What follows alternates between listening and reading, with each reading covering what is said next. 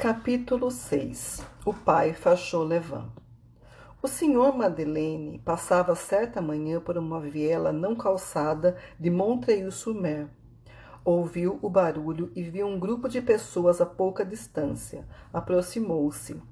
Um senhor de idade chamado pai Fauchelevent acabava de cair e ficara sobre sua charrete, de onde o cavalo também tombara. O tal Fauchelevent era um dos raros inimigos que o Sr. Madeleine ainda tinha naquela época. Quando Madeleine chegou à cidade, Fauchelevent, antigo tabelião e camponês quase letrado, tinha um comércio que começava a ir mal. Fauchelevent viu que aquele simples operário enriquecia, enquanto ele, que era patrão, se arruinava. Isso encheu de inveja, de modo que fez o que podia para prejudicar Madeleine. Depois veio a falência e, já velho, sem ter mais que uma charrete e um cavalo, sem família e sem filhos, tornou-se charreteiro para ganhar a vida. O cavalo tinha as duas pernas quebradas e não podia levantar-se. O velho estava preso entre as rodas. A queda fora tão desastrosa que o veículo todo pesava sobre seu peito. A charrete estava bastante carregada e pai Fauchelevent lançava gemidos lamentáveis. Tentaram retirá-lo dali, mas em vão.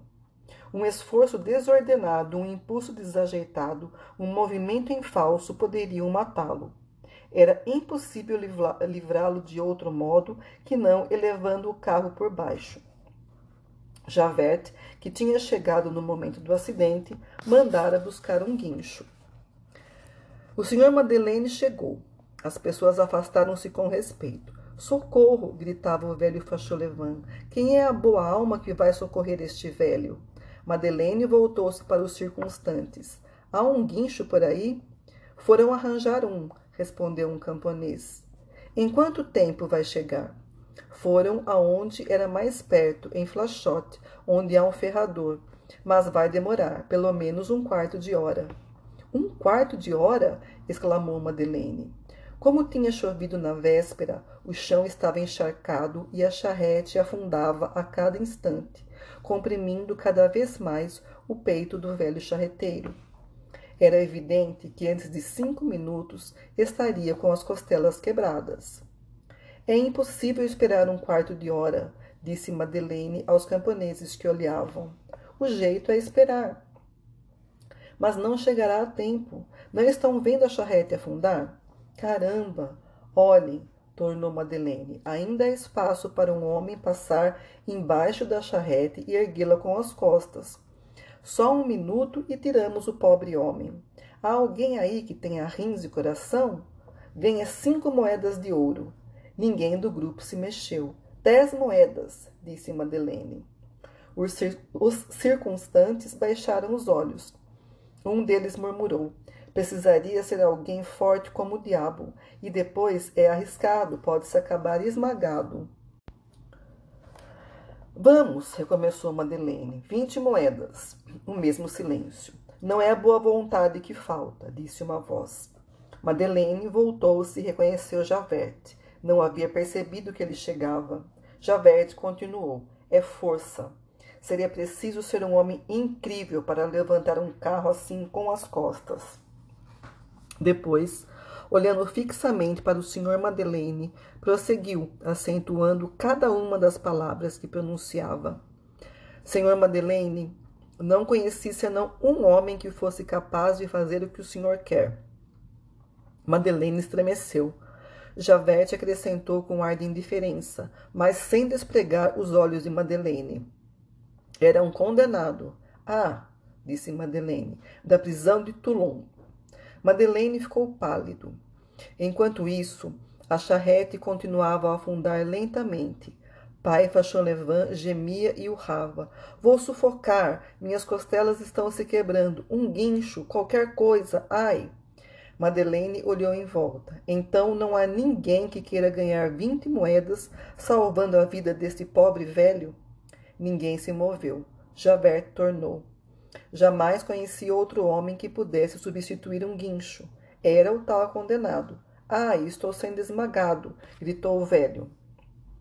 Madeleine ergueu a cabeça, encontrou o olhar de falcão de Javert.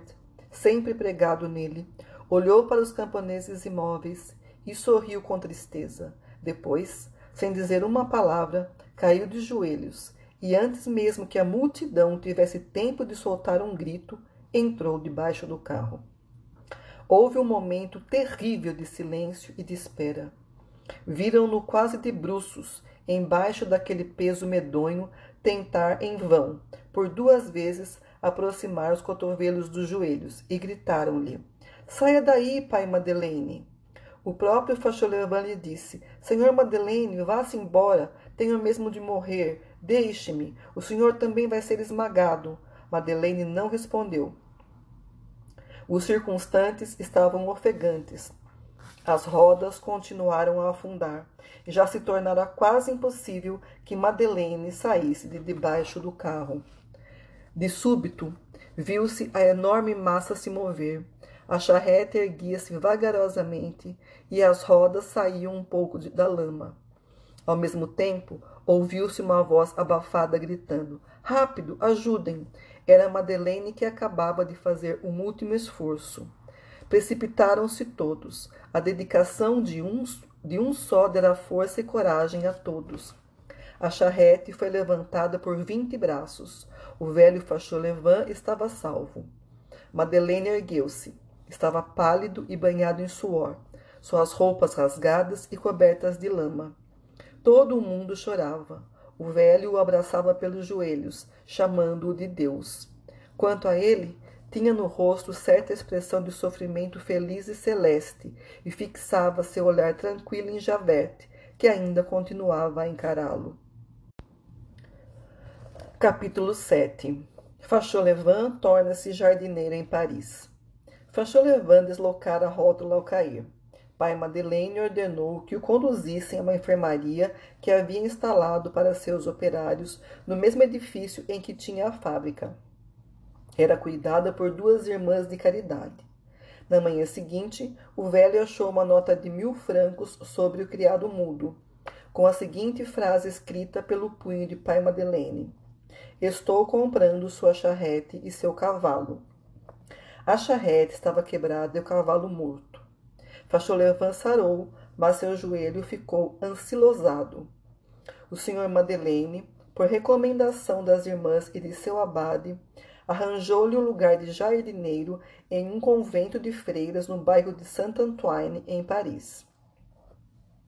Algum tempo depois, o senhor Madeleine foi nomeado prefeito. A primeira vez que Javert o viu, com a faixa que lhe dava toda a autoridade sobre a cidade, sentiu o tremor que percorria o corpo de um cão de fila que farejasse um lobo sob a roupa de seu dono. Daí em diante, evitou-o ao máximo. Quando as obrigações do serviço o exigiam imperiosamente e não tinha outro remédio senão estar com o prefeito, falava-lhe com profundo respeito. A prosperidade de Monteil-Sumer, criada pelo pai Madeleine, tinha além dos sinais visíveis que já apontamos, um outro sintoma que, mesmo não sendo visível, não deixava de ser significativo. Não há engano. Quando a população sofre, quando falta trabalho, quando o comércio é nulo, o contribuinte resiste ao imposto por penúria, não paga dentro dos, dos prazos e o Estado despende muito dinheiro com taxas de cobrança.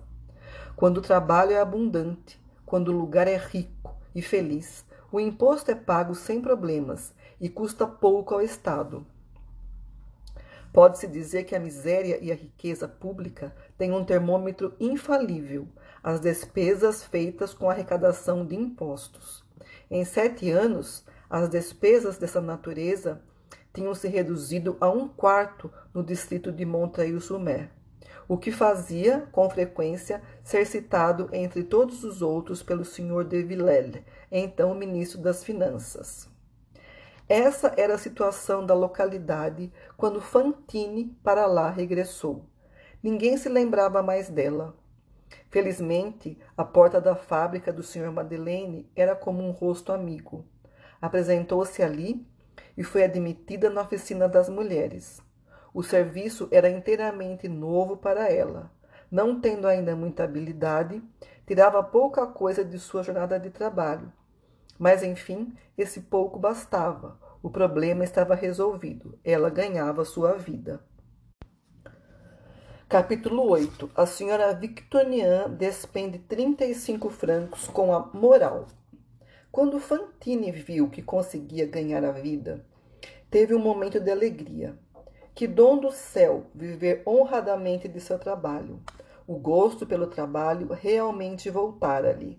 Comprou um espelho, regozijou-se ao ver sua juventude, seus belos cabelos e seus belos dentes. Esqueceu muitas coisas para não pensar senão em sua Cosette e na possibilidade de um futuro melhor, sentindo-se quase feliz alugou um pequeno quarto e mobiliou a crédito sobre seu trabalho futuro, resto de seus hábitos de desordem. Como não podia dizer que era casada, teve todo o cuidado, como já deixamos entrever, de nunca falar sobre sua filhinha.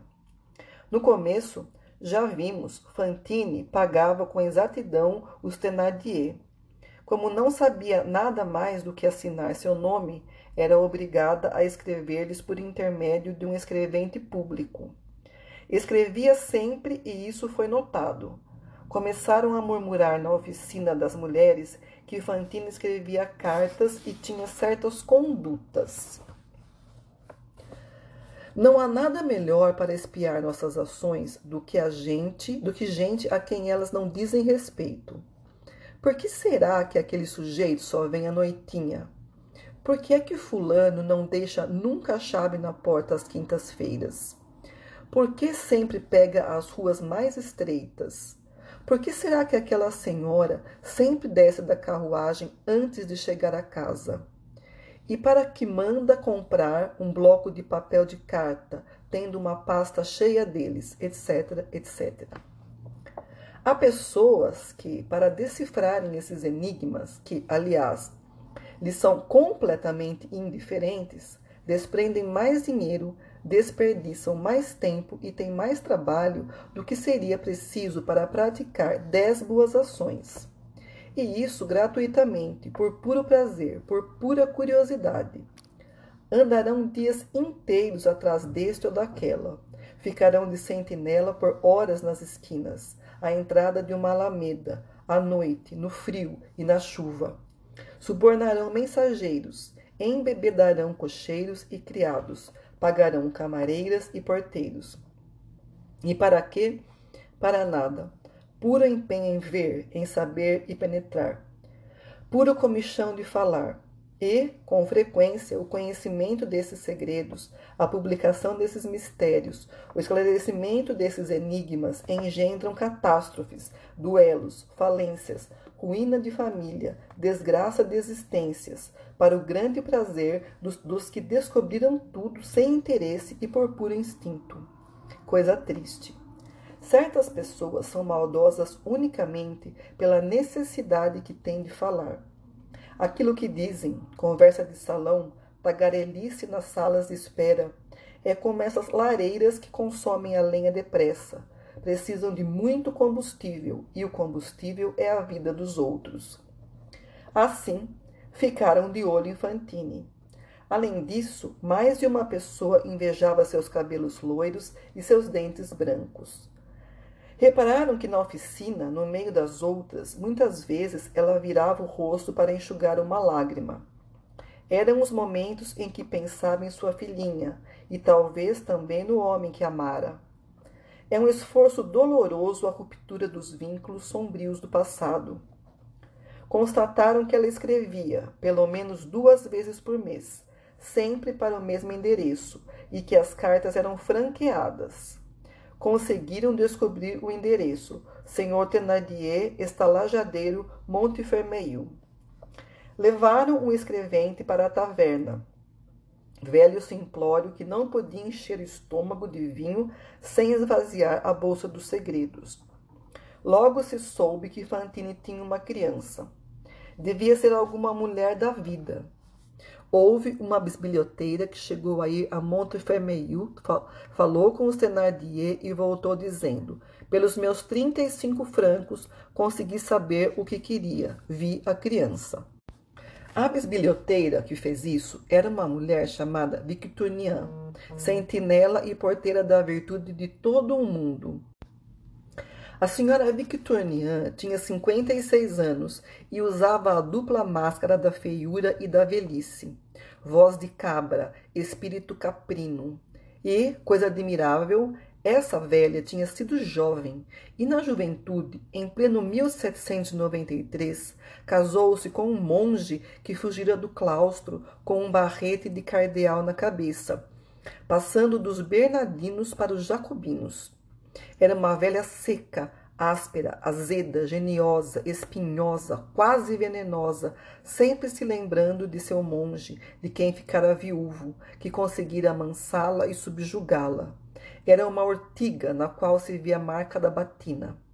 No tempo da restauração, fizera-se beata, e tão intensamente que os padres chegaram a perdoá-la por seu monge. Tinha uma pequena fortuna, que doara ruidosamente a uma comunidade religiosa, ficando assim muito bem vista no bispado de Arras. Essa senhora Victorinian então foi a Montfermeil e voltou de lá dizendo: Eu vi a criança. Tudo isso levou certo tempo. Fantine trabalhava mais de um ano na fábrica, quando um dia a encarregada da oficina entregou-lhe cinquenta francos, por parte do senhor prefeito, dizendo-lhe que não fazia mais parte da oficina, e intimando-a por parte do senhor prefeito a deixar a cidade. Isso aconteceu exatamente no mesmo mês em que os Thénardier, já tendo exigido doze francos em vez de sete, acabavam de exigir quinze em vez de doze. Fantine ficou aterrorizada. Não podia ir embora. Devia o aluguel e os móveis, 50 francos não eram suficientes para pagar essa dívida. Balbuciou algumas frases suplicantes, mas a encarregada comunicou-lhe que devia sair imediatamente da oficina. Fantine, afinal, não passava de uma operária medíocre. Oprimida, mais pela vergonha do que pelo desespero, saiu da oficina e foi para o seu quarto. Seu erro já era então conhecido de todos. Não teve forças para dizer mais uma palavra. Aconselharam-na a falar com o prefeito, mas não se atreveu. Ele dera-lhe cinquenta francos porque era bom, e a expulsava porque era justo. Ela vergou-se ao peso de tal sentença. Capítulo 9 Sucesso da senhora Victorinian. A viúva do monge, portanto, serviu para alguma coisa. Mas o senhor Madeleine nada soube de tudo aquilo. É dessas combinações de acontecimentos que a vida está cheia. Ele tinha por hábito quase nunca entrar na oficina das mulheres. Pusera à testa dessa oficina uma senhora que lhe fora recomendada pelo padre e em quem tinha toda a confiança, pois era uma pessoa realmente respeitável, firme, justa, íntegra, cheia do espírito de caridade, que consiste em dar, mas não tendo o mesmo grau do espírito de caridade, que consiste em compreender e perdoar. O senhor Madeleine entregava tudo nas mãos dela. Os melhores homens são muitas vezes obrigados a delegar sua autoridade. Foi com esses plenos poderes e a convicção de que fazia o certo que a encarregada instruíra o processo, julgara, condenara e executara Fantine. Quanto aos cinquenta francos, tirou-os de uma quantia que o senhor Madeleine lhe confiava, à guisa de esmolas e ajudas operárias, e da qual não tinha de prestar contas. Fantine ofereceu-se como criada na cidade. Foi de casa em casa, mas ninguém quis seus serviços. Não pôde sair da cidade. O negociante a quem devia os móveis usados e que móveis, disse-lhe: Se você for embora, mando prendê-la como ladra. E o senhorio a quem devia o aluguel disse-lhe: Você é nova e bonita, conseguirá pagar. Ela repartiu os cinquenta francos entre o senhorio e o vendedor de móveis Devolveu a este parte da mobília, ficando só com o necessário, e viu-se sem trabalho, sem profissão, não tendo mais que sua cama e devendo ainda quase cem francos.